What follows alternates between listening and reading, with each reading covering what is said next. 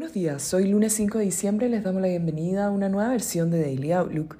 El tipo de cambio abre en 882 pesos en línea con el cierre del viernes con los mercados mixtos, en la medida que resurgen los temores relacionados a las presiones en los precios y el camino que podría seguir la Fed para controlar la inflación, luego de la sorpresa al alza en la publicación de los datos de empleo en Estados Unidos, en el que se registró una creación de 260.000 empleos no agrícola y un incremento en los ingresos por hora de 0,6% mes sobre mes.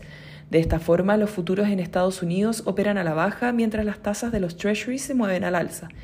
Estos movimientos contrastan con el optimismo visto en Asia, donde los mercados se ven impulsados gracias a la aceleración de la reapertura en China, eliminando el requerimiento del testeo para entrar a ciertos espacios públicos.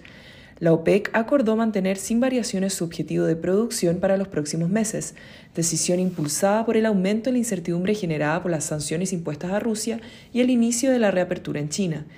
El Eurostock 50 cae 0,39%, mientras que en Estados Unidos los futuros operan a la baja, con el S&P 500 retrocediendo un 0,68% y Nasdaq 0,64%.